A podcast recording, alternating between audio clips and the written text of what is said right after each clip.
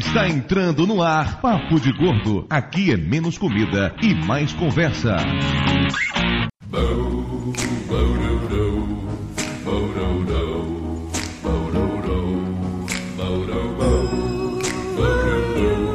Ouvintes de peso, univos! De Salvador aqui é Dudu Salles e eu só quero saber quem foi o filho da puta que mexeu no meu queijo. Aquele rato ali, ó, vai lá e pega ele. Aqui de São Paulo é Flávio e autoajude-me a ficar rico clicando em nossos links do Submarino.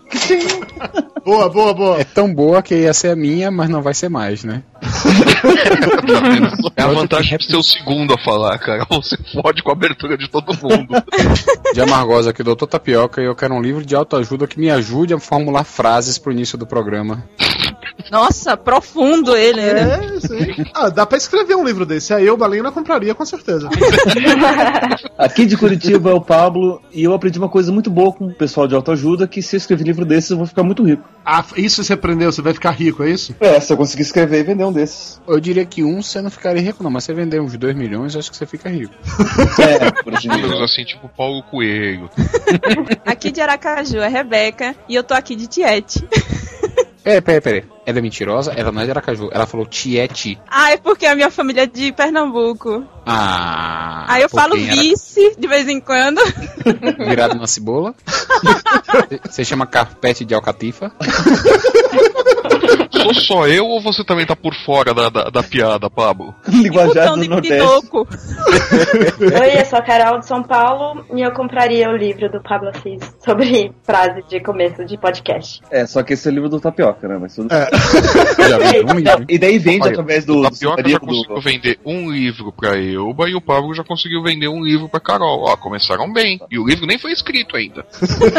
Pois é, ouvintes de peso, estamos aqui hoje para falar sobre autoajuda. Já fizemos um programa muito tempo atrás sobre autoimagem e outro sobre autoestima. Isso no primeiro ano do Papo de Gordo ainda, quando a gente já não sabia nem que porra era podcast. Nós, já- nós já fizemos um de autoestima, autoimagem, e estamos fazendo um de autoajuda. O próximo será de automóveis. Vai ter- a, a pauta vai ser algo assim como quantos gordos cabem num carmanguia. Mas o assunto hoje não são automóveis, e sim autoajuda, e por isso está aqui conosco Pablo de Assis, o psicólogo de plantão da Podosfera Brasileira. Bem-vindo mais uma vez ao Papo de Gordo, Pablo. Muito obrigado. Aí E nesse vocês... você faz seus jabás todos. Eu tentei. Ah, ok. É. E tentou antes de você interrompê-lo bruscamente. E se vocês quiserem conhecer um pouco mais do meu trabalho, como psicólogo, eu tenho meu blog pessoal, pablo.deassis.net.br. Lá também tem um podcast que estou começando sobre psicologia, tecnologia e tudo mais que eu quiser colocar lá. Tem também os outros podcasts que eu faço, o Nerd Express, o Metacast que eu faço com o Dudu, ainda não morreu. O Dudu ou o Metacast?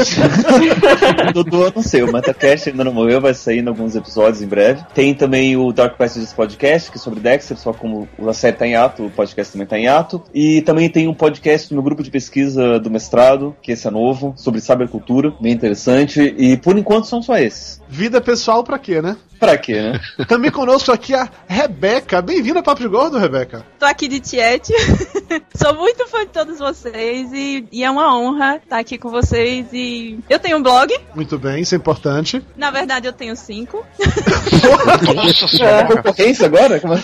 Não, eu só vou falar de dois. Eu vou falar do estudioagra.blogspot.com, que é onde eu escrevo tudo sobre assim o meu trabalho que eu adoro, que é design, e o Realmente Belas, que começou com o desejo de aceitar que nós somos de verdade. né? Eu não gostava de mim, eu era muito gordinha, sofri muito. Aí eu reuni umas amigas e a gente montou o realmentebelas.blogspot.com. A gente conta assim as nossas histórias e a gente tenta também mostrar que nós somos poderosas.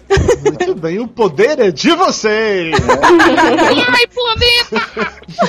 e também a Carol. Carol, você quer fazer jabá de alguma coisa? Bom, eu tenho um Twitter, ok, já é alguma coisa. que é Carol Fox BW, então se alguém quiser, me adiciona. O cachorro que latiu pode adicionar também? É, não, ele só quer aparecer no podcast. Mas vem cá, o Pablo é psicólogo. Show. Por quê? Eu não vou falar mais nada durante o programa. O problema é quando é psiquiatra. É, psiquiátrico é complicado, médico não presta. O problema é quando é psiquiatra que eles já te dão uns negocinhos em tarja preta. Não, se bem que é. Mas aí é, que tá, não, o é. psiquiatra nem ouve, ele pica logo o remédio. O psicólogo fica assim. Ele fica O que, é que analisando. você pensa disso? O que isso significa pra você? O programa de hoje pesa exatamente 559 quilos, que nos dá uma média baixíssima de 93,1. Que delícia. Eu quero gravar com esse pessoal daqui pra Massa. frente, viu? Enquanto o Tapioca vai agendar sua consulta com o Dr. Pablo de Assis, vamos pros e-mails. Eu não vou. Eu já fui no outro, não vou de novo.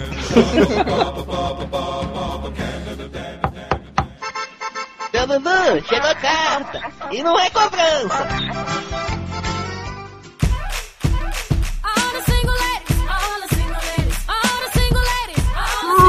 Muito bem, dona Mara Moraes. Estamos aqui de volta para mais uma emocionante leitura de e-mails do Papo de Gordo. E você voltou!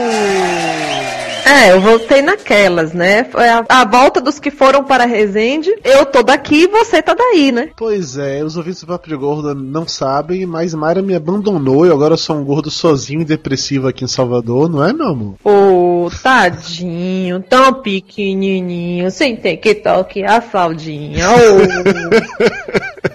Pois é, acontece, acontece, acontece. Ela me deixou pra morar no interior do Rio de Janeiro e fica aqui em Salvador. Ela tá aí morando na região serrana do Rio, morrendo de frio, eu tô aqui com calor. Você não sabe como é gratificante, como é chique morar numa cidade que tem ar-condicionado central. Você vai em qualquer lugar da cidade e dá aquela coisa assim civilizada, 10 graus, 12 graus, uma coisa maravilhosa. Tô me sentindo uma europeia. Logo mais terei a chance de desfrutar desse clima europeu, já que em julho estarei aí para visitá-la, para conhecer a grandíssima cidade de Resende. E se por acaso nós tivermos algum ouvinte que mora em Resende, avisa aí, tá? E sem contar que você vai ter contatos imediatos com a- o pico das agulhas negras. Uau! Não, isso é muito gay, não, sem chance.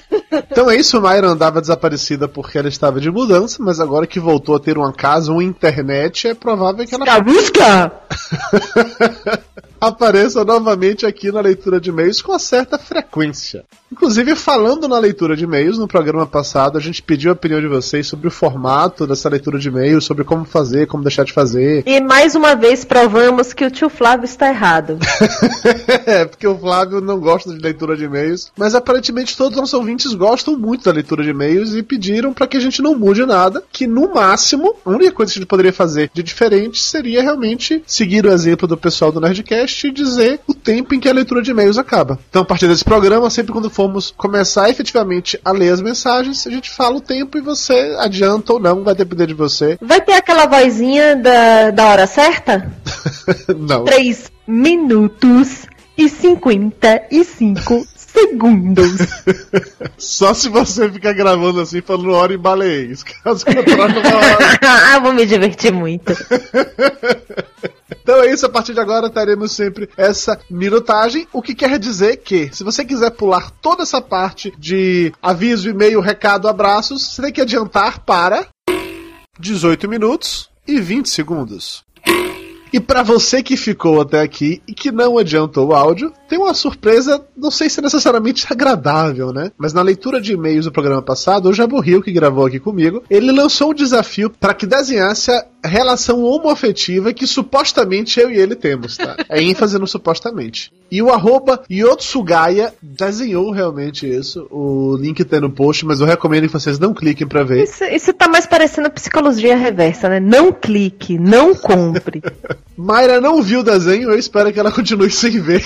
Tem certas coisas que eu prefiro não saber. Eu prefiro não ter isso gravado na minha memória, nem na minha retina, nem em qualquer parte do meu subconsciente. Yotsugaya, valeu. Da próxima vez eu espero que você faça um desenho que eu não esteja beijando o Jaburril. Ou fazendo qualquer coisa com o Jaburril, só pra deixar bem claro, tá? E como o Dudu Salles agora está em casa sozinho, ele tem mais tempo para circular pela podosfera. Isso quer dizer que o nosso momento arroz de festa vai aumentar?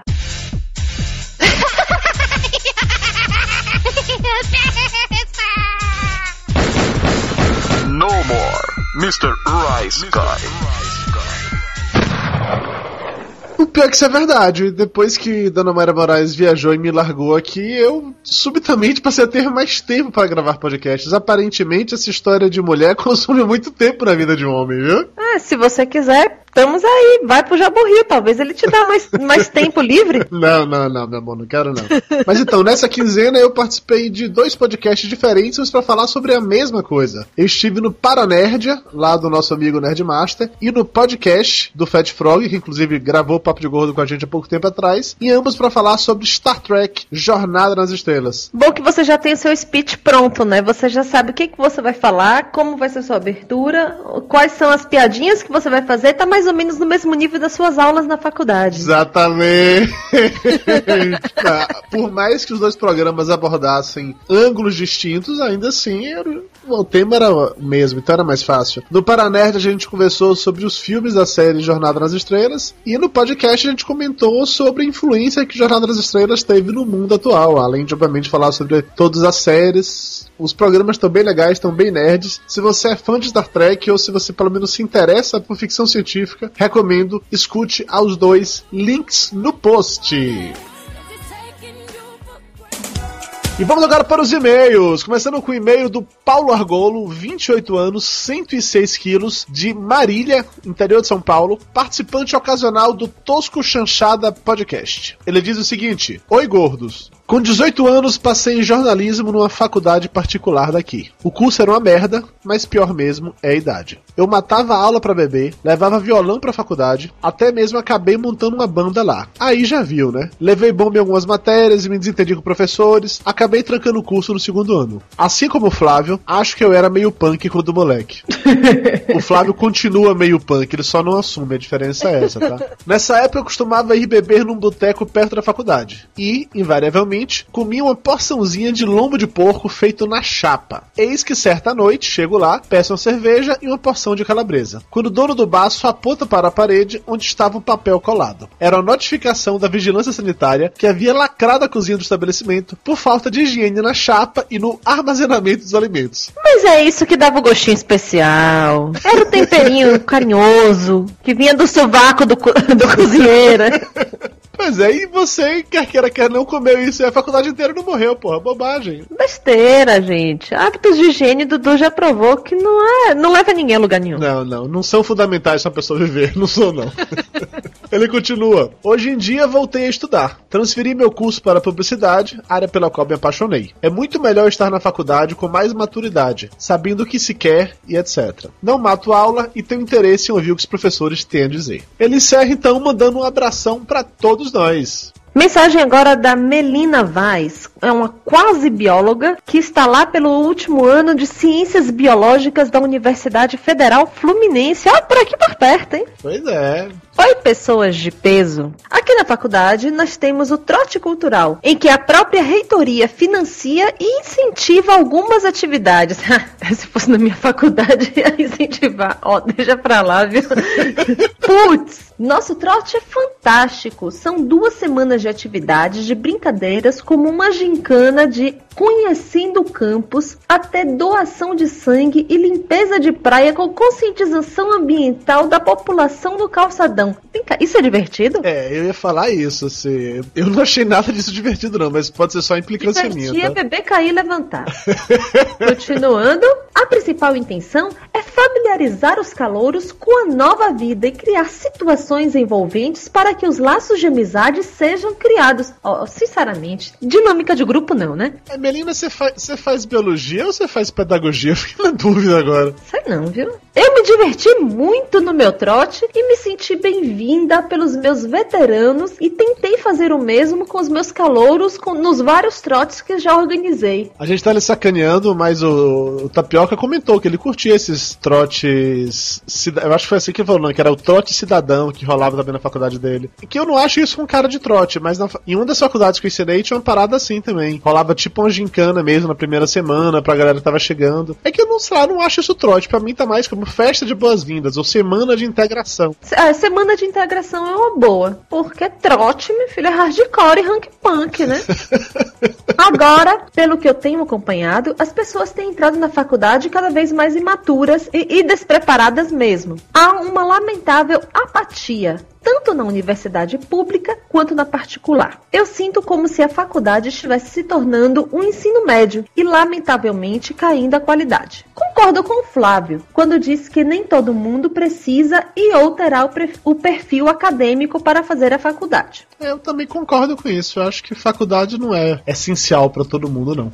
E-mail agora do Rafael Conceição da Silva, 33 anos, 96 quilos, de Niterói, Rio de Janeiro, aí também pertinho. Terra do Júnior do Baú Pirata. Olá! Fiz informática na UFRJ e lembrei de todos os meus professores, mas a lembrança mais forte é de um professor no primeiro período. Na última aula do semestre, quando ele concluiu a cadeira, fez uma palestra motivacional na qual disse que, se nós não mudássemos de atitude, seríamos todos programadores da Casa Sendas, que é uma rede de supermercados. Depois de todos saírem da sala cabisbaixos, preocupados com o futuro, descobrimos que ele faz esse discurso para todo mundo e que não mudava nem mesmo o nome do mercado. Aí sim, esse é o tipo de coisa que eu faria, entendeu? Eu repeti o mesmo discurso para vários, vários alunos para eles se sentirem especiais. Faria? mentira, mentira, meus alunos, mentira, eu não faço isso com vocês não. Você faz sim, Dudu Salles. Você conta a mesma piada em todas as turmas, seus alunos te alertam sobre isso. Continuando, com o professor desacreditado e autoestima alta, entre mortos e feridos, acredito que todos se salvaram e não tiveram que se vender à rede de supermercados local. Vamos agora para os abraços. Começando com um abraço pro André Ferreira, mais conhecido em sua faculdade como Recife. Abraço também pro Carlos Henrique Martins, que queria ver a gente no programa do Jô. Ô, meu filho, faz uma campanha aí, porque pra esse gordo chamar a gente tá difícil. Então, se alguém mais quiser que a gente participe do programa do Jô, não temos nenhum problema quanto a isso, tá? Vai ter um link no post que dá direto no site do Jô pra mandar sua sugestão de pauta. Sugiram a gente, vai que os caras aceitam, pô. Abraço também pro Fernando Scalabrini Paz. Pro Diego Rocha. Pro Juliano Yamada. No restaurante universitário da faculdade dele, a lei de Lavoisier se cumpria risca. Nada se cria, tudo se transforma. Meu filho, em qualquer restaurante, bandejão é assim, meu querido. Até mesmo dentro de empresa. É isso aí, meu. Você vê hoje um alface, amanhã você topa com uma amiguinha dela e assim vai. Abraço também pra Marina, que só tem 13 aninhos e já está ansiosa para ir pra faculdade. Isso mesmo, garota! Grande abraço pro Cleverson Braga. Pro Fábio Perrone. Pra Flavinha Santos, que estuda na faculdade mal assombrada. Abraço pro Grafo, que acha que quem tem medo de levar trote é bichinha. Tá vendo, tio Lúcio? Toma na cara. Abração pro Ricardo Filho. Pro Guilherme Jardim. Pro Rodrigo X, que desistiu de fazer faculdade e fez depois um curso de cozinheiro no Senac. Cara, legal, eu morro de vontade de fazer um curso desse. Abraço pra Patrícia Matos, que também se orgulha de poder estudar com professores que são referência na sua área. Abração pro David Gelman. Pro Vitor Domiciano. Pro Arlan, que acha que o Lúcio se superou com a relevância do último momento cultural. Eu acho que o Arlan foi irônico, mas eu não tenho certeza. Eu acho que ele bebeu. Abraço pro Maiolo, que concorda com Flávio sobre o sucateamento do ensino superior no Brasil. Abração pro Kio Caio César. E pro Gustavo Pereira. É isso aí, galera. Valeu. Muito obrigado por todo mundo que comentou no último programa. Muito obrigado por todo mundo que mandou sua opinião sobre esse bloco de e-mails. E é isso, valeu. Nos vemos de novo daqui a 15 dias no papodegordo.com.br.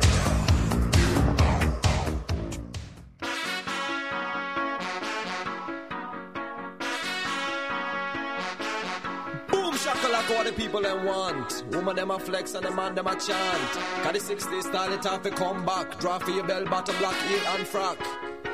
Boom rude boy. You tell them no sir. Estamos de volta e vamos direto para o momento cultural do tio Flávio.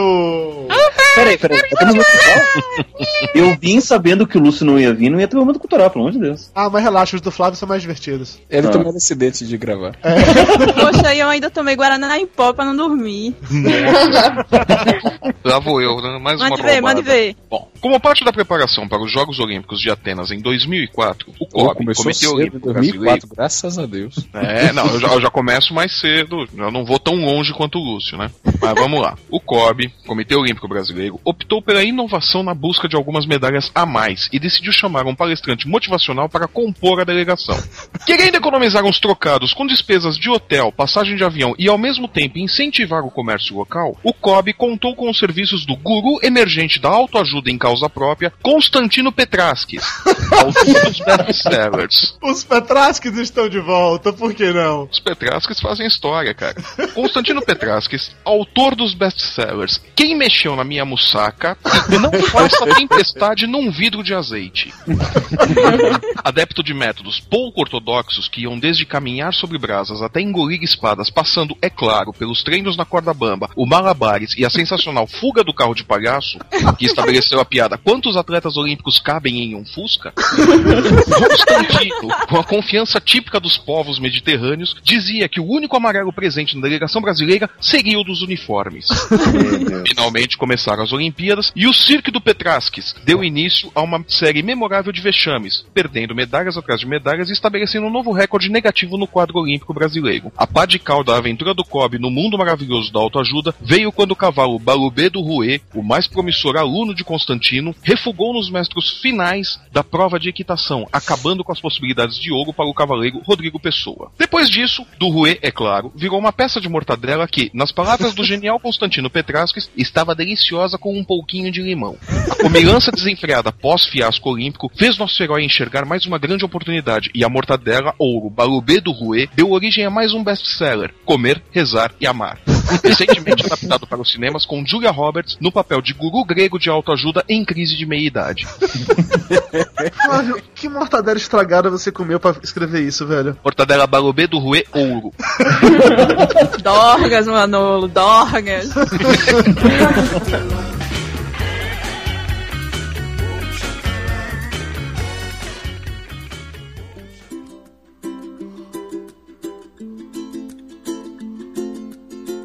Ok, já que o Flávio não explicou pra gente o que é autoajuda, Pablo de Assis, você como psicólogo de plantão, o que é autoajuda? Era pra explicar? O Lúcio explica alguma coisa? A função do momento cultural é contextualizar o tema do podcast. Mais do que eu contextualizei? Vai, tá igual o Lúcio reclamando. Ah, eu falei disso, Vai eu lá falei daquilo. Falei, deixa eu pegar na Wikipedia o que que é autoajuda, pera. Autoajuda é uma ajuda com câmbio dramático. Quatro marchas. O termo autoajuda pode se referir a qualquer caso onde o indivíduo ou grupo, como um grupo de apoio, procura se aprimorar econômica, espiritual, intelectual ou emocionalmente. Muito bem, você é psicólogo e eu quero saber a sua opinião sincera. Pra você, autoajuda funciona ou não? Para quem vende o livro, funciona muito bem.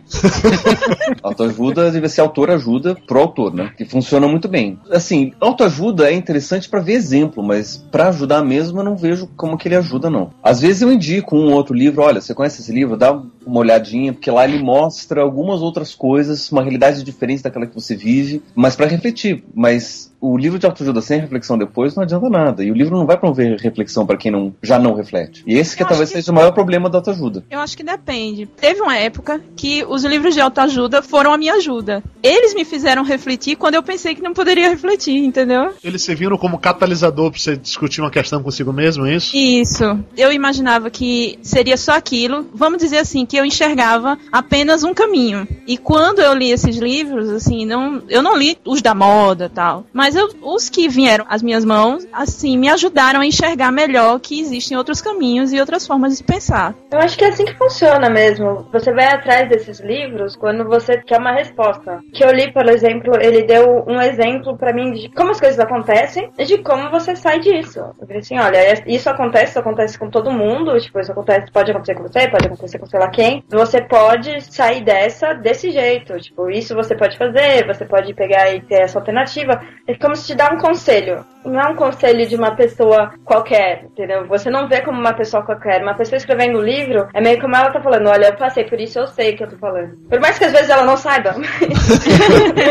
mas Mas eu concordo com a Carol. Foi exatamente isso que eu pensei. Eu comprei alguns livros desse, desse ramo porque eu achava que se aquelas pessoas diziam que passavam por isso, diziam, né? Então eu acho que eu podia me aproveitar da experiência delas. Como, por exemplo, às vezes a gente não precisa passar por determinadas coisas para aprender. A gente pode aprender com a experiência de, de outras pessoas. Então, se eles conseguiram chegar num determinado momento da vida deles que foi melhor, eu posso aprender a chegar no meu com o exemplo deles. Mas aí é que eu vejo o problema da autoajuda. Porque a, a vida de um não é a vida do outro. E esse que é o grande problema, muitas vezes, que eu vejo no consultório, quando o paciente chega e fala, ó, tentei fazer isso e não conseguia, todo mundo consegue, por que, que eu não consigo? Eu quero ser igual a todo mundo, que não sei o quê. Cada um tem, tem que achar o seu próprio caminho. E Pra mim, um dos maiores problemas da autoajuda é esse. Você acaba generalizando respostas que deram certo pra aquela pessoa que escreveu o livro, mas que pode não dar certo pra todo o resto da população mundial. Agora, a maioria dessas respostas não é um meio que um compêndio de senso comum, não? É. Eu meio que ia dizer isso. Se você parar a analisar friamente, a maioria desses livros o que eles colocam não são coisas que você ouve em um momento ou outro da sua vida de pessoas que não escreveram livros, que não fizeram nada disso, aí alguém foi lá e teve essa cara de, ah, vou juntar tudo isso num livro. Eu acho que é meio a que. questão. Pensa assim: você vai comprar um bolo e a sua mãe faz bolo. Aí você vai lá e você compra o bolo, depois você vira assim: ah, não gostei desse bolo. Sua mãe fala assim: ah, porque não teve ovo. Aí você olha assim: ah, é minha mãe. Minha mãe sabe o que ela tá falando. Entendeu? É a questão de você ver qual que era uma pessoa falando pra você e você olha assim: essa pessoa não sabe do que ela tá falando. Tipo, no livro você acredita que a pessoa sabe do que ela tá falando, que ela viveu isso. Mas aí seria mais pelo poder do está impresso, né? É. E a fotinha acho, acho que é mais aquela coisa que nós temos aquela coisa cultural de que se está impresso é uma verdade, né? Sim, nós temos que levar a sério porque, porque está em papel e, e tinta, né? Questão de Exato. Acho que, tem marketing um, também, acho que né? tem um pouco disso também, né? Eu concordo muito com o Flávio nessa questão do- de ser uma junção de várias ideias que já estão formadas. Que você, eu já li alguns pouquíssimos livros de autoajuda. Li esse Quem Mexeu no Meu Queijo porque me disseram que era a melhor coisa do mundo.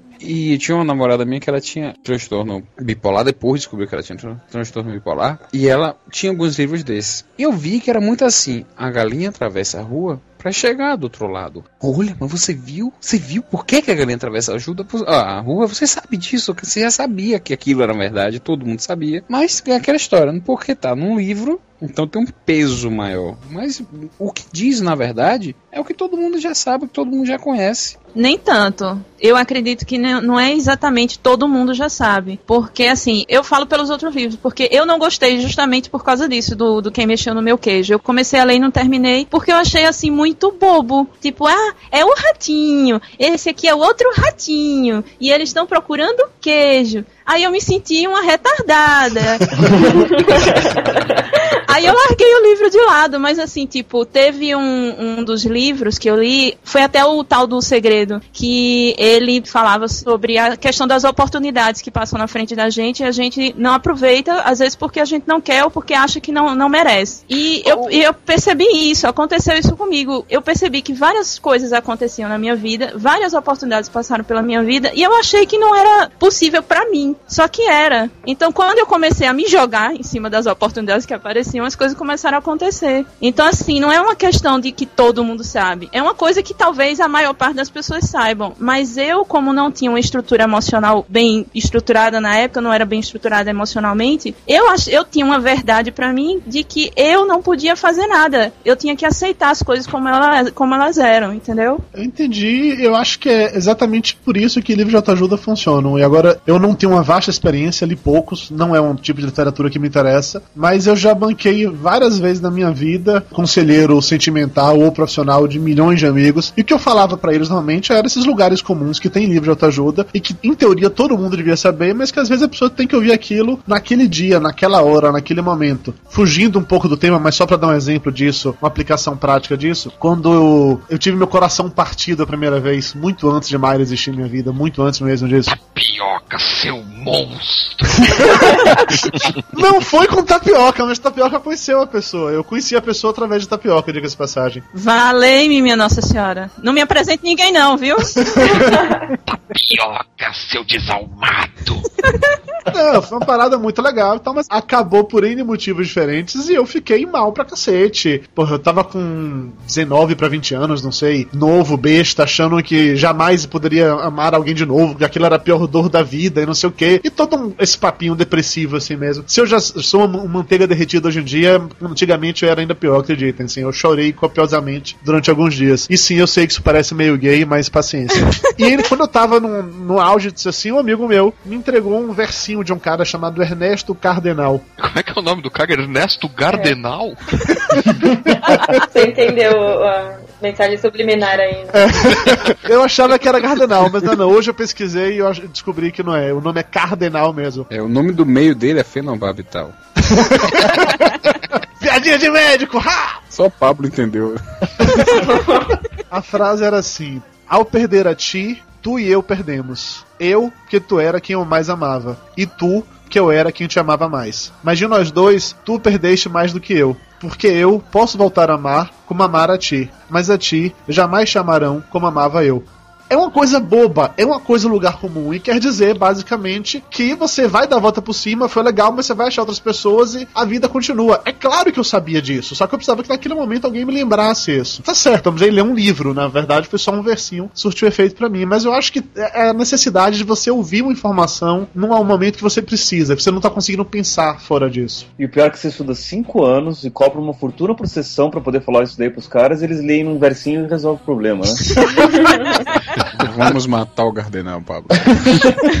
Mas o meu problema foi justamente esse. Na época que aconteceram várias coisas comigo, na questão financeira, profissional, amorosa e familiar, era zero. Sabe quando tudo acontece na sua vida de uma vez só, desaba tudo, você fica sem base? Foi isso que aconteceu comigo. E eu, eu olhei para os lados e eu, eu via meus, meus amigos tendo seus próprios problemas e grandes amigos meus que poderiam me ajudar, mas estavam muito longe. Eu não tinha base, eu não tinha uma mão para segurar. Então, um dia eu resolvi parar numa prateleira dessas. Eu disse: Isso aqui tem que ter alguma coisa que me ajude. Inclusive, o primeiro livro eu comprei foi nessa época, que é o, o tal do Poder do Agora. Porque, justamente isso, eu sou uma pessoa extremamente ansiosa. E eu precisava aprender a controlar a ansiedade, porque eu, vivia sempre pensando no amanhã. Eu via isso como defeito, mas eu não sabia como lidar com isso. Como é que eu vou resolver isso? E eu não tinha ninguém para me aconselhar, tudo acontecendo, todos os problemas desabando em cima da minha cabeça. Aí eu peguei esse livro e ele meio que me deu uma direção, ele me deu um certo, um- uma certa lição. Disse: peraí.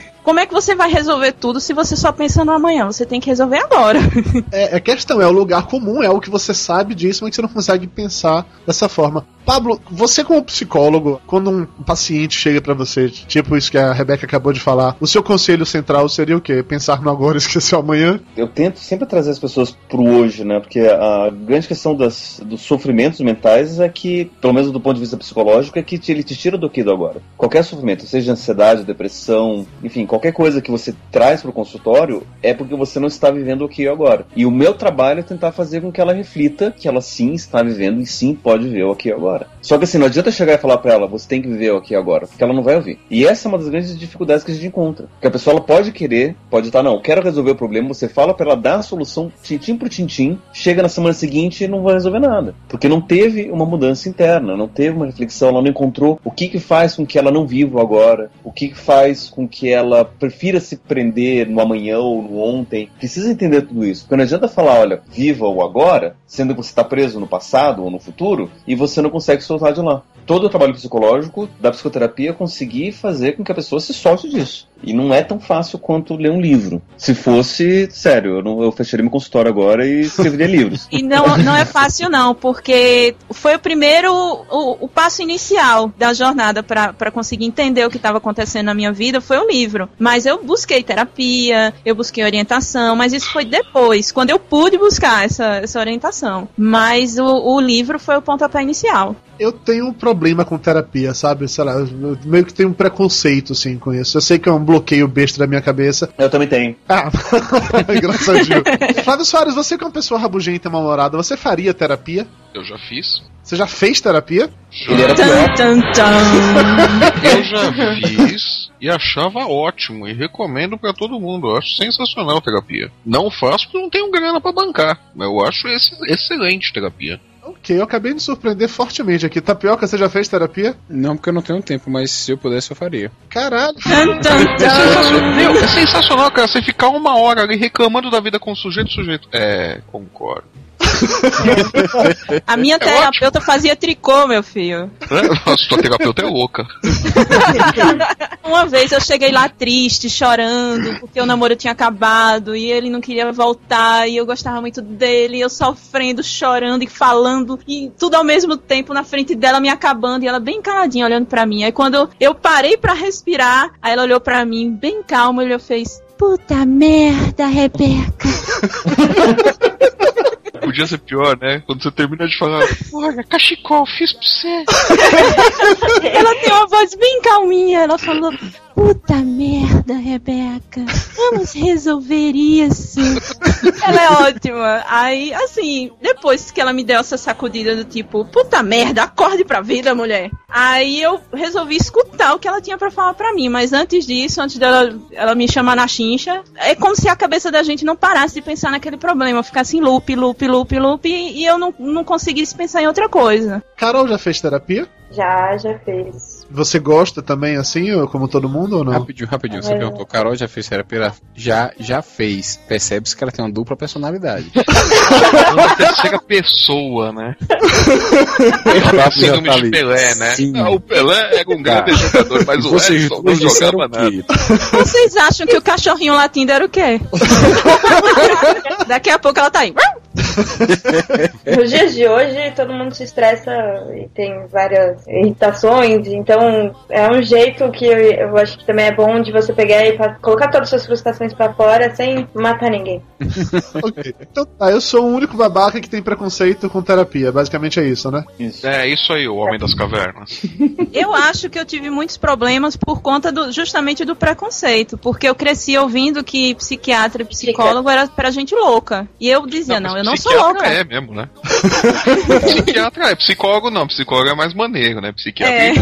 você senta na cadeira e já tá com uma injeção ali em você, né? Vamos curar essa esquizofrenia agora! You got a friend in me.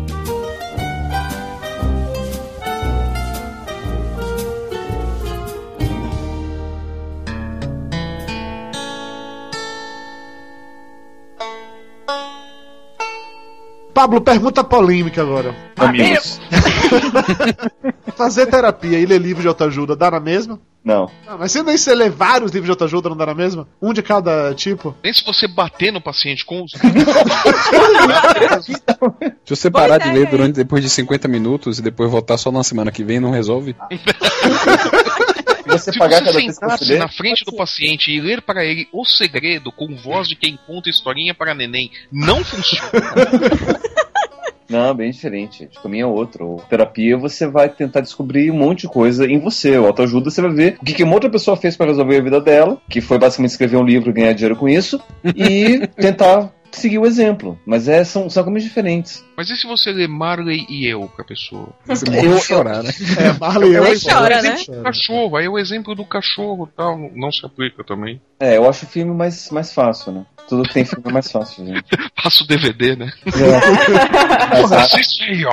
Ia ser foda isso, cara. Se seu paciente chega lá pra você atender ele, você coloca ele pra assistir Marley e eu, isso é de fuder isso. São duas sessões, dois dias seguidos ele assistindo Marley e eu, você ganhou dinheiro na moleza, de fuder. E eu ele acho ia que ele vai chorar e chorar. você vai ficar feliz. Exatamente. E, e olha que o filme é ruim? Olha que o filme é uma porcaria perto do Pô, livro. Perto do livro, perto do é uma porcaria. O, o filme é de você morrer de chorar, velho. Eu comprei o livro depois que eu vi o filme, que eu achei foda. Agora, Marley eu não é autoajuda, né? Como Não, não? é Ajudou um monte de gente aí a ter labrador, porra. Você lê, você tá feliz, você lê, você fica triste. O que tem de Marley andando nas ruas por aí agora, cara? Putz, aqui tem um vizinho mesmo, passa o dia inteiro gritando com o coitado do cachorro.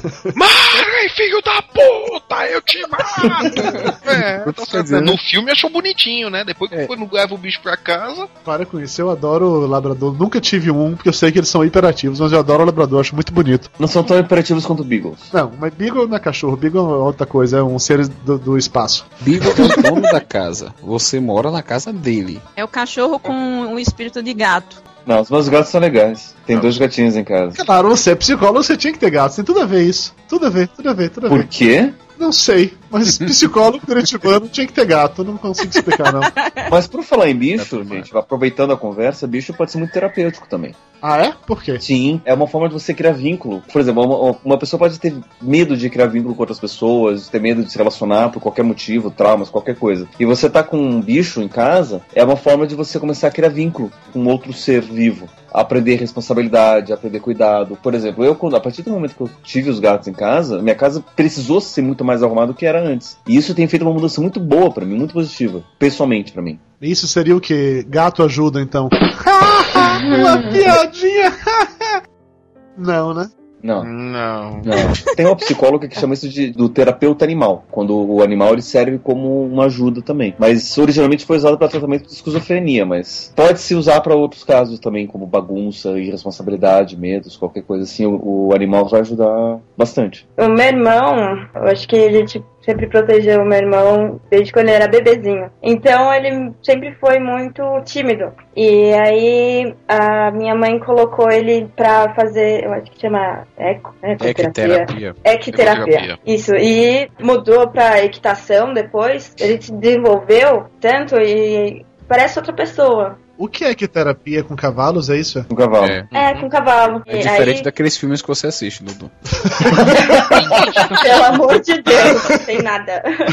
E foi muito engraçado isso, porque antes não, não conversava muito com ninguém. E aí ele começou todo esse trabalho aqui de terapia. Aí ele pegou e começou a se a interessar mais. Ele mesmo começou a querer ir lá pro estábulo e ajudar toda, toda a equipe. Ele começou a fazer equitação. E isso foi muito bom. Eu não sei como é que funciona, mas eu sei que dá certo. A ecoterapia, ela ajuda você a enfrentar uma, uma série de coisas, né? O cavalo, ele, ele é treinado para aquilo, né? Então ele não vai errar, ele não vai fazer nada. Mas o fato de você estar em cima de um animal diferente, você poder confiar naquele animal que não vai te derrubar, poder comandar o animal e ele obedecer. O- A própria postura do cavalo, daí usado, usando a, a ecoterapia também como fisioterapia, a, a postura do montar no cavalo, ele acaba exercitando músculos que a gente geralmente não usa, e tem vários exercícios que dá pra fazer lá em cima, enfim, tem uma série de coisas que dá pra fazer em cima disso. Entendi. Flávio, você quer botar o Logan na ecoterapia? Sim, é uma coisa que eu tô procurando, cara. Por questão de equilíbrio e, e tudo mais, é Uhum. Trabalho fisioterapêutico muito bom. E essa coisa da confiança também. Dá uma confiança maior, dá um, um ganho cognitivo e, e amplo, todos os sentidos. É muito bom. É muito bom. Não só pela síndrome de Down, mas como a Carol mesmo explicou do irmão dela, quer dizer, teve um- uma melhora na timidez dele, da confiança e tudo mais. É é uma terapia maravilhosa essa. Puxando de novo, uma diferença disso pra autoajuda é justamente a questão do exercício, né? A própria terapia, todas as formas de terapia são formas de exercício. Você vai exercitar aquilo, colocar em prática tudo aquilo que você está vendo. O livro de de autoajuda não necessariamente você vai fazer isso. E tem muita gente que não faz isso, não pratica isso. Lê, aceita como verdade, fala os quatro ventos e não muda. Não coloca em prática. Não reflete em cima disso e não vai trabalhando mais em cima, né? Porra, achei um novo nicho de mercado, cara. Cartilha de autoajuda. Vem com um caderninho no final de exercícios práticos. Aí você manda pro autor e corrige e devolve dizendo se você passou ou não. Isso, isso me lembra. Isso me lembra um livro que eu vi há muito tempo atrás numa livraria, chamada Vida Sexual do Homem, do Homem Depois dos 70. E era um livro de mais ou menos umas 200 existe? páginas, todas em branco. Patrocinado pela Pfizer.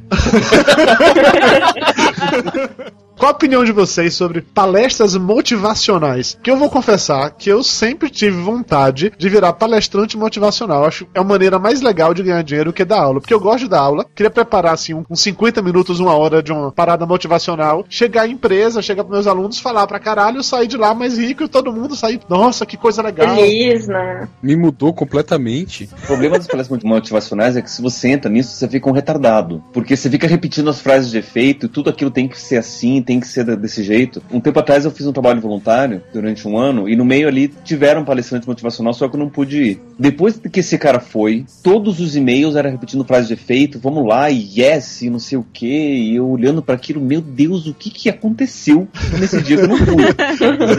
Isso dura um tempo, né? Leva É, um e depois, tipo, de, sumir, né? de dois, três meses, voltou tudo, tudo normal. Como se nada tivesse acontecido. Porque é, a coisa fica tão ridícula você começar a se motivar a fazer coisas que estão fora da sua realidade. Tudo bem, quando você tá lá dentro, toda a pressão do ambiente, toda a palestra motivacional cria todo um estado pra você, a música, a iluminação, as palavras, a sequência, pra você entrar naquele clima e mergulhar de cabeça e, e acreditar que aquela é a realidade. Mas uma vez que você sai daquilo e olha pro mundo real e vê que o mundo real não é tão arco-íris assim. Mas nesse contexto, eu acho que as palestras motivacionais têm a mesma função de um livro de autoajuda. É naquele momento que você precisa te despertar uma coisa e dali em diante você buscar sozinho. Porque se realmente contar só nisso, não existe, né? Cara, é assim, eu assisti duas palestras motivacionais na minha vida. Títulos. Porra, os títulos eu não lembro. Como deixar de ser punk e fazer amigos. Não, eu, eu, eu lembro dos palestrantes. Um, um era o Roberto Chiniachik. que é o cara do queijo, não é isso? Não, o Roberto Chiniachik não é o cara do queijo, não. Ele é o cara da história real da Olimpíada em Atenas 2004, que foi lá Ah, motivacionar a equipe. Mas como é o nome do cara que fez o, o livro do queijo? Não, acho que não é ele, não. O livro do queijo acho que não é dele, não. Não é Mickey Mouse. É. o Walt Disney que escreveu o livro do queijo. Continua a história. Não.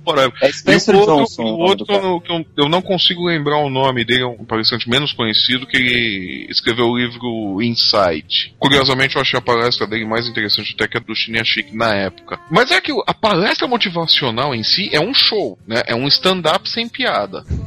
A, a verdade é essa. O cara fica ali no palco, ele fala um monte de coisa, frases prontas, ou senso comum, chame do, do que quiser. Ele vai soltando as coisas, vai amarrando aquilo como uma história, como um stand-up bem escrito, tá? Se você vê os, os stand-ups bem escritos, eles começam do nada, o cara vem amarrando, amarrando, amarrando tudo aquilo que ele começou falando que parecia um nada, até que no final tem uma grande piada que fecha o começo da história. A palestra motivacional é a mesma coisa. O cara começa com uma banalidade e vem desenvolvendo aquilo, vai desenrolando, vai vindo, vai vindo, vai vindo, até que ele amarra tudo aquilo num- numa, numa história, numa situação que faz sentido. Como show, é uma maravilha. E no meio desse show, invariavelmente duas, três frases vão funcionar pra você. Vão te dizer alguma coisa, vão mexer contigo de algum momento. Só que é bem o que o Pablo falou. Dali três meses, meu, você esqueceu completamente isso daí. Acho que pra mudar a vida de alguém é preciso mais coisa. E por mais É, que a gente tenha que praticar e começar a fazer, não dá pra se colocar em prática tudo aquilo o tempo todo. Porque ele te Exato. coloca numa realidade fora do mundo. Também é aquela coisa, né? É bem aquilo que você fala, que é o caso do livro de autoajuda também, é o caso, eu acho isso mais evidente até na palestra, quer dizer, é o exemplo de vida do sujeito, né? Aquilo lá serve pra ele, são, são coisas que serviram pra ele, que funcionaram pra ele. Não quer dizer que vai servir pra todo mundo. É uma coisa grosso modo, vamos, vamos pegar uma coisa assim, um, um exemplo mais simplista. Meu caso particularmente, do que eu era antes do nascimento de Logan e uh, do tipo de pessoa que eu me tornei depois do nascimento do Logan. Isso é uma coisa que funcionou pra mim, mas não é uma história que se eu sair contando por aí vai mudar a vida de, de zilhares de pessoas, vai todo mundo ter a mudança de, de postura que eu tive em função disso. Isso serviu pra mim, é uma coisa que serve pra mim. O livro de autoajuda e a palestra motivacional são os exemplos de vida daquela pessoa. Não quer dizer que aquilo vai funcionar com todo mundo. Quer dizer que a vida com o Logan não é autoajuda? não leio mais, não vou mais lá.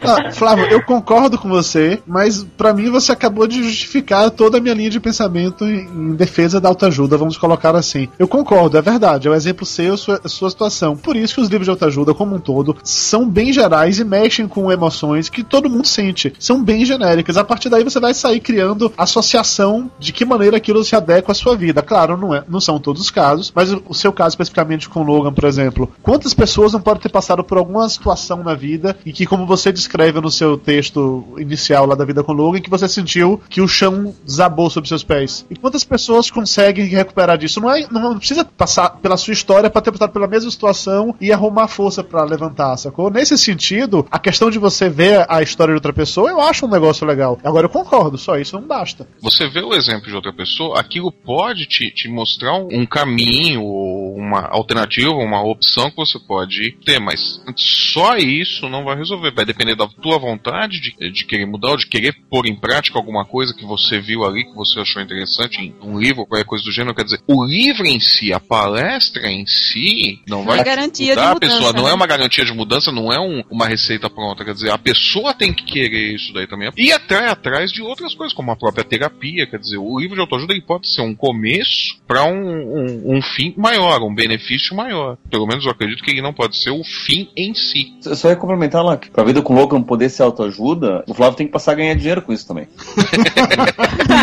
Aí vira. Muito, né? Aí, po- é, aí pode ser que vira autoajuda. Vem cá, dinâmica de grupo pode ser considerada autoajuda? Não, Dinâmica de grupo é uma ferramenta. É ferramenta de tortura. É aquela É. coisa com Maiden, tem aquela É. cama que estica e E tem. dinâmica de grupo. Cara, Exatamente. aquilo me mata. Eu, eu fui para um, um congresso uma vez, um curso, na verdade, que a CESAB, a Secretaria de Saúde do Estado, estava dando, falando sobre AIDS. Manejo, no, novidade sobre manejo do paciente com AIDS, tá? Fui lá.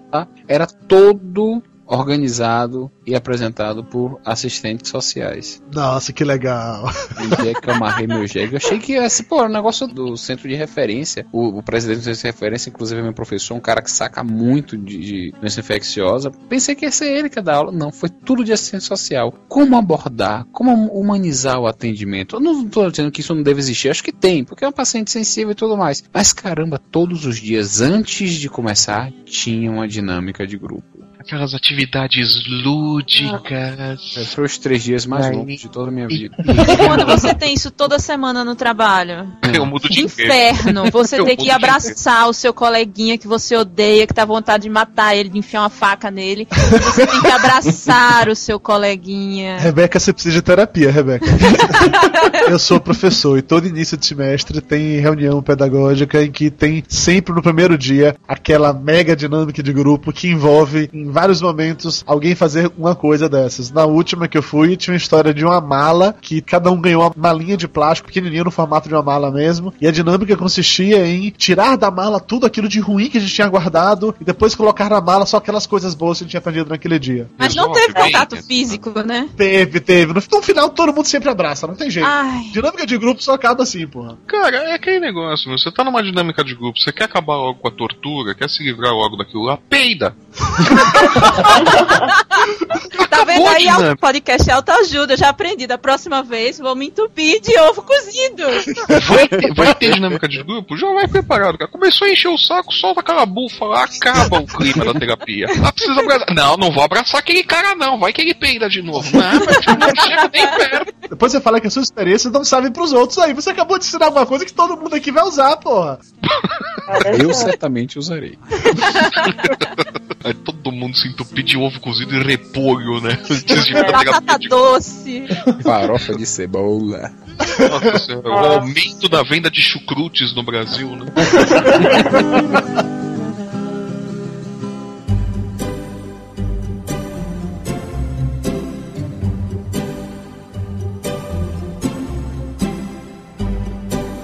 Além dos livros de autoajuda, além da dinâmica de grupo, uma coisa que me irrita ainda mais são PowerPoints motivacionais. Oh. Não, existe algum outro tipo de PowerPoint que não irrite? Tá, tem uns de sacanagem legais. Tem uns de sacanagem. Bom, enfim, não vou entrar no detalhe. Mas enfim, os, os motivacionais, que aí tem aqueles GIFs animados, e tem uma musiquinha relaxante, tinha uma parada de barulho e cachoeira, tem anjinhos. Cara, como eu odeio aquilo dali. Não, o pior é você receber aquele da águia pela quinquagésima vez.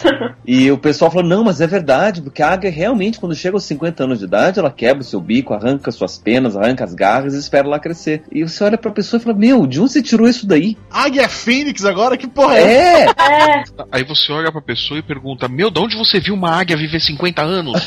Tá em extinção essa porra, animal! Eu recebo isso todos os dias em massa, do- de pai, de mãe, de vó, de tia, de amigo. Eu faço de conta que vi. Você viu aquela mensagem? Eu vi, adorei. Bicho. Não, é porque não sei o que, aquela música, assim, aquela música tão profunda, me tocou, eu gostei. E a pessoa chega e fica com a lagriminha escorrendo pelo canto do olho. Eu, Ai, meu Deus, que massa. Eu queria até um- uma tagzinha no meu Gmail pra, pra marcar. Quando vem PPS, ele já marca e eu já sei que eu vou mandar pra lixeira. Rebeca, Mas- nessas horas é bom mas- ser médico, Rebeca. Que minha mãe pergunta. Você leu o e-mail que eu mandei? Eu, mãe, não tive tempo, tô com a semana super ocupada. Porque ele fala, mas o meu paciente que tava no consultório leu e ele disse que tava muito bonito. Dia desse, minha mãe ficou ofendidíssima comigo, porque ela perguntou o negócio de e-mail desse que ela tinha mandado com mensagenzinhas e tal. Eu falei, mãe, eu vou te ser sincero, eu tenho uma pasta no meu e-mail, com todas as mensagens que você manda, cai direto pra lá, pra lá eu nunca abro. Você tá brincando? Eu falei, não, não tô não. Eu peguei o celular, mostrei aqui a mãe. Tem 305 mensagens no. eu nunca mais lhe mando e-mail na vida. Eu falei, melhor, mãe, quando você fala comigo, você me liga, é mais rápido, é mais fácil. Mas ó, tem que ver que é graças a isso daí que os discos antigos da Enya não saíram de catálogo. Nossa senhora. Nossa, minha mãe tem dois CDs, meu Deus do céu. É, por causa desses. Alguns dos clássicos livros de autoajuda, como Quem Mexeu no Meu Queijo, Pai Rico, Pai Pobre e O Segredo. De novo, não li vários livros de autoajuda, mas todos eles, a impressão que eu tenho é que você lê 200 páginas, quer dizer, 200 não, que o escritor de autoajuda escreve pouco, vá. 100 páginas, 150 no máximo, pra no final você descobrir que o mundo é si mesmo, que você tem que acreditar em si mesmo e que é basicamente isso. Ou tem algum outro grande ensinamento esquecido nesses livros? Tem sim, existe filmes desses, inclusive. Tem um filme do Quem Mexeu no Meu Queijo, tem o um filme do Segredo para Rico para Pobre eu não conheço, mas o Quem Mexeu no Meu Queijo é, um, é uma animaçãozinha de 20 minutinhos, você acha na internet, e o Segredo tem um filme. São bem mais agradáveis do que ler. Eu tive que traduzir uma vez um livro de autoajuda do chefe do Flávio lá da editora em que o Flávio trabalha, e eu traduzia para ele gibi com certa frequência. E aí chegou uma história de um livro, que eu não vou lembrar o nome do livro agora qual era, mas era um livro de autoajuda desse, que quando o chefe do Flávio me passou esse livro, ele falou que era o livro da vida dele, que era o, era o livro que tinha mudado tudo na vida dele, que era sensacional e tal, que era pra eu tratar esse livro com carinho, que isso, aquilo, aquilo outro, me entregou a porra do livro. O livro, formato pocket, devia ter umas 60 a 80 páginas, que já deixa claro que estou de autoajuda, de novo, não gosta de escrever muito, tá? E aí eu começo a ler a porra do livro. O livro passa 90% do tempo enrolando sobre um cara que foi embora, ele voltou diferente, com tudo novo na vida dele, e ele queria apresentar para uma outra pessoa um tal de um mestre que ia mostrar como tudo ficaria melhor se seguisse os ensinamentos do mestre. Então o livro todo fica nessa enrolação de vai encontrar o mestre, vai, não vai, vai, não vai. Quando chega no final, que finalmente encontra a porra do mestre, o resumo da história é o quê? Tudo vai acontecer, que tem de acreditar, acredite em si mesmo, que o universo conspira e blá blá blá blá blá blá blá blá. O livro é uma merda. É uma merda. É um grande pedaço de merda, sacou? De merda fumegante, além de tudo. Foi por conta desse livro que, depois que eu traduzi pra português, provavelmente não tinha todo aquelas palavras bonitas que o cara tinha gostado na versão em inglês. Depois disso, ele nunca mais me passou nada para traduzir, e daí veio o meu ódio mortal por alta ajuda. Na verdade, ele cometeu um grande erro, né? Que ele falou, quando ele descreveu o livro pra você, ele disse: trate como se fosse sua mãe. Olha o resultado. que absurdo. Eu já pensei no final diferente desse livro. Eu pensei que no final podia chegar lá, vamos descobrir quem é esse grande mestre. Esse grande mestre, na verdade, é você. Daí tem um espelho ali. É. Oh, Acho que dá pra fazer um outro livro. Olha a É, ideia verdade. aí. Gente, isso aí é tão Kung Fu Panda, velho. É. Kung Fu Panda é autoajuda, velho. É. Não existe ingrediente secreto. Cara, eu fiquei tão triste quando eu vi aquilo ali. Eu esperava um efeito especial, um espírito da- do, do Kung Fu saindo do negócio. Aí era ele. Aí eu, como assim? Eu fico feliz porque Beatriz gosta, botar ela me deixa em paz. Não perturba muito, dá pra namorar um pouquinho. Quer ver Kung Fu Panda? Demora, né? Então, tá vendo, Tapeu? Que a autoajuda ele ajudou. Ajudou bastante. Por causa da autoajuda, você não precisa mais apelar pra autoajuda. Fudora em mim. Aham, aham, aham. Ah, piadinha de punheta e o Lúcio não tá na gravação. Nossa senhora! Nossa senhora, autoajude-se a si mesmo no 5 contra 1, né? Como você é criativo. Não, mas sério, vocês acham que existe uma fórmula específica pra livro de autoajuda? Todo segue o mesmo padrão ou tem alguma coisa diferente? Mais ou menos isso. A obrigação do- da pessoa que está lendo é sempre aprender a, a pensar positivo, a ter fé. É como se fosse uma religião. Você tem que ter fé naquilo. Se você não conseguiu, é porque você não teve vontade suficiente para isso. A É questão aquela é apelar pra sacanagem, né? emocional. Se não der certo, a culpa é sua. É. Na verdade, quem diz é isso. Olha, este livro vai te autoajudar. Se não você. funcionar, é porque você é incompetente. Quer dizer, a autoestima do sujeito vai lá pro chão, né? Depois, né? A grande questão é você apelar pro, pro lado emocional. E eu acho que talvez por isso que a autoajuda vende tanto, porque nossa sociedade tem primado tanto pro la- lado racional que o emocional fica perdido. Daí você começa a dar algum sentido pro lado emocional, e toda a nossa bagunça da nossa vida tá, porque a gente não sabe sentir, a gente não sabe chorar, a gente não sabe ficar triste, a gente não sabe ficar feliz, não sabe fazer nada com, com emoção. E quando chega alguém que dá uma certa organização para pro lado emocional, a gente já acha que aquele é realmente o caminho. Então só apelar pro lado emocional você consegue fazer qualquer coisa vender. Então por que você não fez um ainda? Preguiça. Eu não curti, eu nem, não cheguei nem a um terço do, do Quem Mexeu no Meu Queijo, então não posso falar por ele. Assiste Mas eu li. Vale a pena? Vale, vale. É 20 minutos. 20 minutos você termina. Ah, então eu vou assistir. Agora, o Pai Rico, Pai Pobre, eu gostei porque ele não tem aquela coisa religiosa de se você não fizer exatamente isso, você vai se dar mal na vida, não sei o quê. Não, ele me ensinou um pouco sobre finanças, que era uma coisa que, que tava muito bagunçado na minha vida. E eu achei interessante. Ele me deu al- algumas dicas muito interessantes interessante sobre, sobre como movimentar minha vida financeira. Que eu não tinha nenhuma, nenhum tipo de, de orientação. O colégio não faz isso, os parentes não fazem isso, pelo menos os meus, eles não, não chegaram para mim e disseram: minha filha, você tem que investir, você tem que ter mais ativos do que passivos para poder ter uma grana e tal. Você tem que aprender a cuidar do seu dinheiro. Não, era ter e gastar, ter e gastar. Isso daí se chama reserva de mercado. Ele porque daí você tem os economistas e contadores que dominam tudo isso. Você tem que pagar Pois pessoa é. pra poder ter esse dinheiro.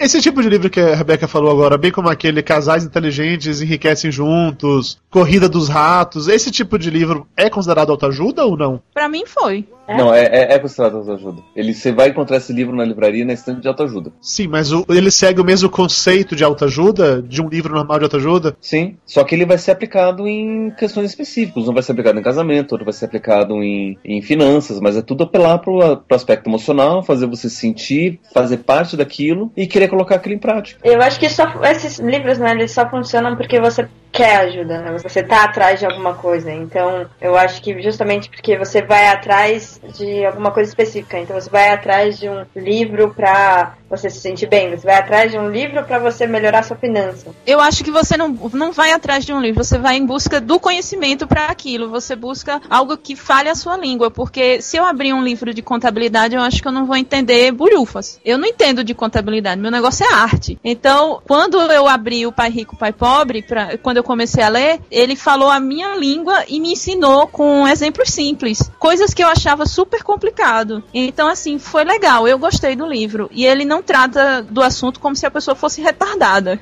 Isso é importante. Tapioca, que livro de autoajuda você já leu? Esse é do, do Ratinho do Queijo. Eu li, minha tia falou: Você vai ter que ver esse livro, esse livro é maravilha. Ela te trancou num quarto e falou: você não sai daí enquanto não lê. Cara, eu, eu fiquei sem jeito, eu não disse nada pra ela. Eu li o livro, não disse absolutamente nada pra ela. Espero que ela nunca me pergunte. Eu tenho que falar a verdade. Eu nem minha filha ler aquela porcaria. eu não lembro todos, não, porque eu li uns quando namorava com essa menina muito, muito, muito, muito tempo atrás. Eu não lembro os títulos. Ela achava uma coisa interessante, me dava um pedaço pra ler. Olha pra isso aqui. Eu falei, sim, filho, 2 mais 2 é 4. Você não sabia disso, não?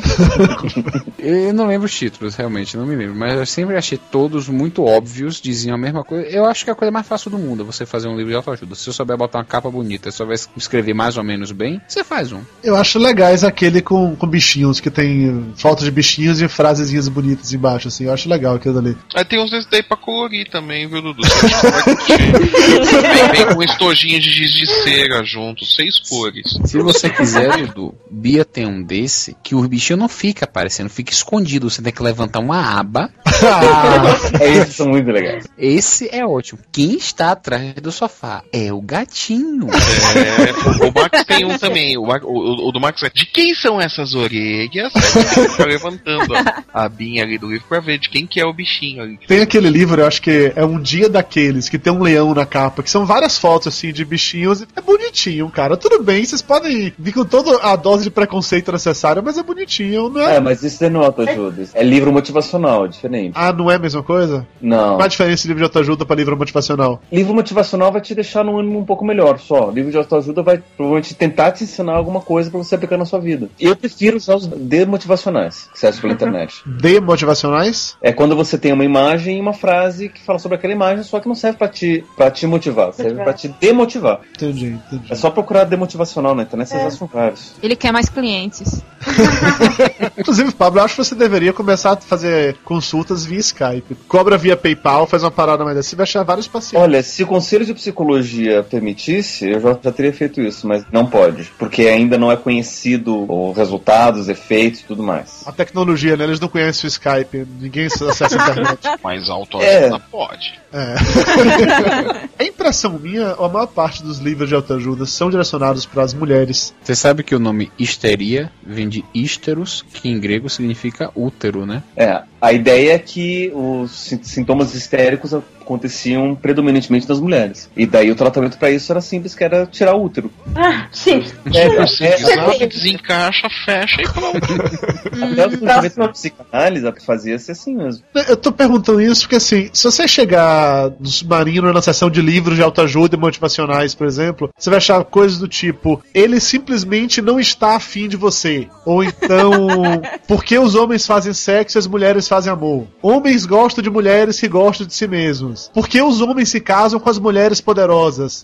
A impressão que eu tenho é que, como sabem que quem vai ler esse tipo de coisa é a mulher, toda a literatura é voltada para elas. E a maior parte dos, dos que são feitos para homens, digamos assim, mantendo essa mentalidade masculina, acaba sendo coisa relacionada com profissão. Enquanto que com mulheres acaba sendo muito mais voltado para, sei lá, relacionamento. Isso é impressão minha ou não? Eu acho o seguinte: primeiro motivo que isso existe. Mulher é mais sentimental do que homem. Não é machismo, isso aqui é, é real, todo mundo sabe disso. E outra, a mulher, ela sofre muito mais cobrança desde que ela resolveu ser independente. Não, você é mais dona de casa. Na verdade, ela continua sendo dona de casa, mãe, esposa e o trabalho profissional dela. Isso, Sim, claro, não são Ô, todas. né? Tapioca, uma das coisas que eu até levei pra minha terapeuta du- durante a época que eu tava fazendo terapia foi que uma das coisas que mais me marcou durante a infância foi ter ouvido diversas vezes das minhas parentes mulheres em geral, das, das mulheres da minha família, que mulher nasceu pra sofrer. Então, se alguma coisa ruim acontecia com, com as mulheres da família, isso era normal. As mulheres nasceram pra sofrer. Não tinha como a gente fugir desse sofrimento. A gente tinha que aceitar esse sofrimento, baixar a cabeça e, e aceitar. E isso levou, inclusive, a uma das minhas tias, é, uma das irmãs da minha avó, ela passou anos casada com uma pessoa que chegou a tentar matar ela. Botou fogo na cama dela enquanto ela estava dormindo.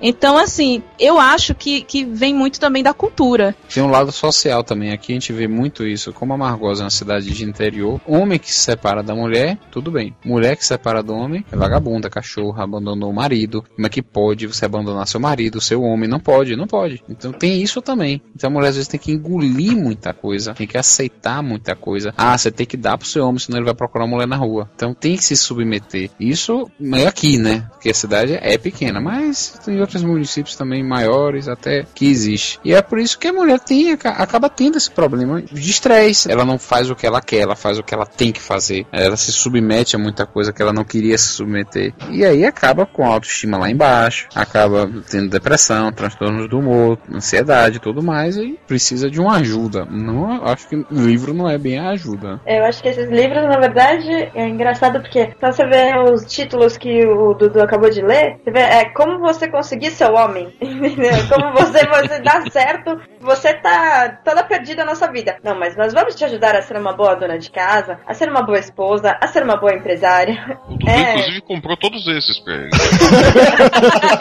tá tentando encontrar o homem dele, mas já é uma maravilhosa dona de casa. Eu já encontrei, é que ele não quis largar a Camila ainda. Ops. Mas você já tá cozinhando direitinho? Ô, Tá limpando a casa bem direitinho também? ainda faço isso de avental. Ai, Nossa, que sexo. que nossa senhora, de avental e sem cueca, naquela bunda peluda, andando com essas coisas horrorosas. É. Ai, meu Deus, eu tenho uma mente muito criativa, filho.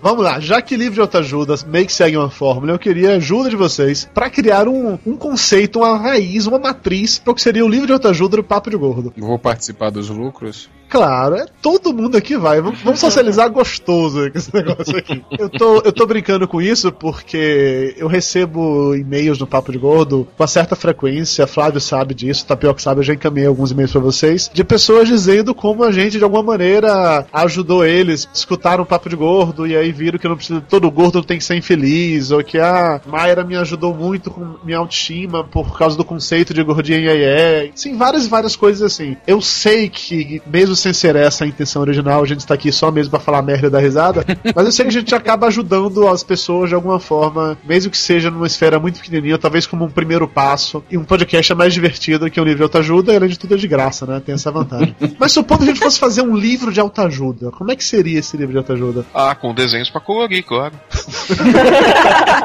Ligue os pontos. De que maneira isso vai ser autoajuda, Zé Mané? Ligar os pontos. Autoajude é passar o tempo.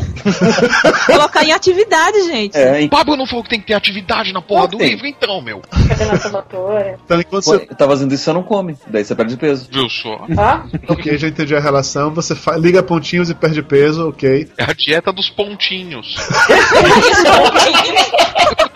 A verdadeira dieta dos pontinhos. É, pode patentear essa daí, ó. Vigilantes Eu do peso, beijo no coração. Eu encherei de provérbios populares. Chineses, né? Não, tem que ser popular mesmo, da roça. Diz-me com quem andas que eu te direi quem és. Quem com porcos anda, farelos come. A união faz a força. Se cair do chão não passa. Não faz a força e açúcar, né? Melhor um peito na mão do que dois no sutiã. Por aí vai. Você fica falando de frases. Eu achei um site só com frases de autoajuda. Não é sacanagem, não, tá? Tem coisas do tipo: não se pode ensinar tudo a alguém. Pode-se apenas ajudá-lo a encontrar por si mesmo.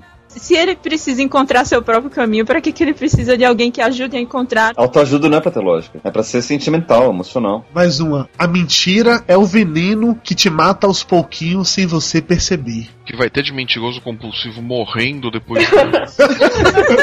Amo todas as pessoas, mas não todas as suas atitudes. Nossa senhora.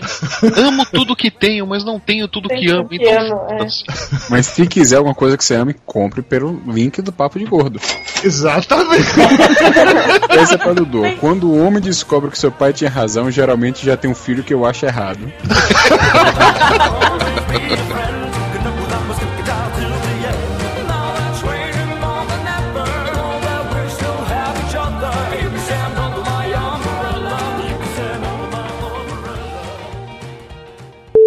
Com quem que a gente vai gravar hoje? Com o Pablo e. Pablo, que é psicólogo, com duas meninas ouvintes da gente que são leitoras de livros de autoajuda. Tá, eu preciso tomar cuidado com alguma coisa ou posso ofender normalmente no nível do Olá, Carol, boa noite. Olá, todo mundo. Cadê a Rebeca que não entrou? Agora Alô? entrou. A Re Rebeca entrou, caiu. Alô? Olá, Rebeca. Quem tá falando? Peraí, peraí. Quem Deus. tá falando? Deus, Deus está falando com você. Meu Deus, quanta gente tá piscando. Quem está falando? É a Peraí, sua momento. consciência. É, faz tempo que a gente não conversa, né? Não, é que eu queria dizer que eu sou muito fã de vocês. E é uma honra estar aqui, cara. Eu tô muito tiete aqui, dá vontade de gritar. Ah, mas isso passa, não se preocupa não. Depois de 10 minutos gravando com a gente, o, o lado de fã se transforma em ódio mortal. Você vai perceber que na verdade nós não somos tão bons assim, que a gente só disfarça muito bem, entendeu? Relaxa. Você vai ver que nós somos detestáveis e desprezíveis. Por exemplo, eu e o Flávio, na verdade, a gente se odeia, a gente só precisa trabalhar juntos. A relação Ah. ódio-ódio. O amor acabou há muito tempo, foi substituído apenas por sexo selvagem e nojento. De vez em quando. assim. E bem de vez em quando.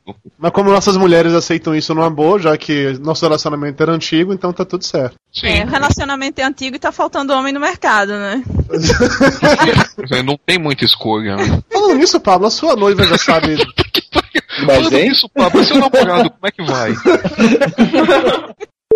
Agora vem aquele, aquele momento que as meninas não costumam gostar, mas que é absolutamente necessário, que é o peso. Tapioca tá com 102, não é isso? É, eu acho que deve estar menos, mas deixa 102. Pablo, 88. Carol, É, 49. Ah, fala a verdade. Pera aí, cara. Ai, Pera aí. que inveja. 49? Minha coxa direita pesa 49. Vamos ter um programa com mais de uma hora, com algumas risadas e alguns ensinamentos profundos. Profundos e proféticos. Emocionantes, as pessoas vão tocar a si mesmas. Nossa senhora, não, não, o papo de gordo sobre sexo é depois. Pronto, autoajuda com sexo, gente. Papo de gordo edição especial, né? Minha mão direita.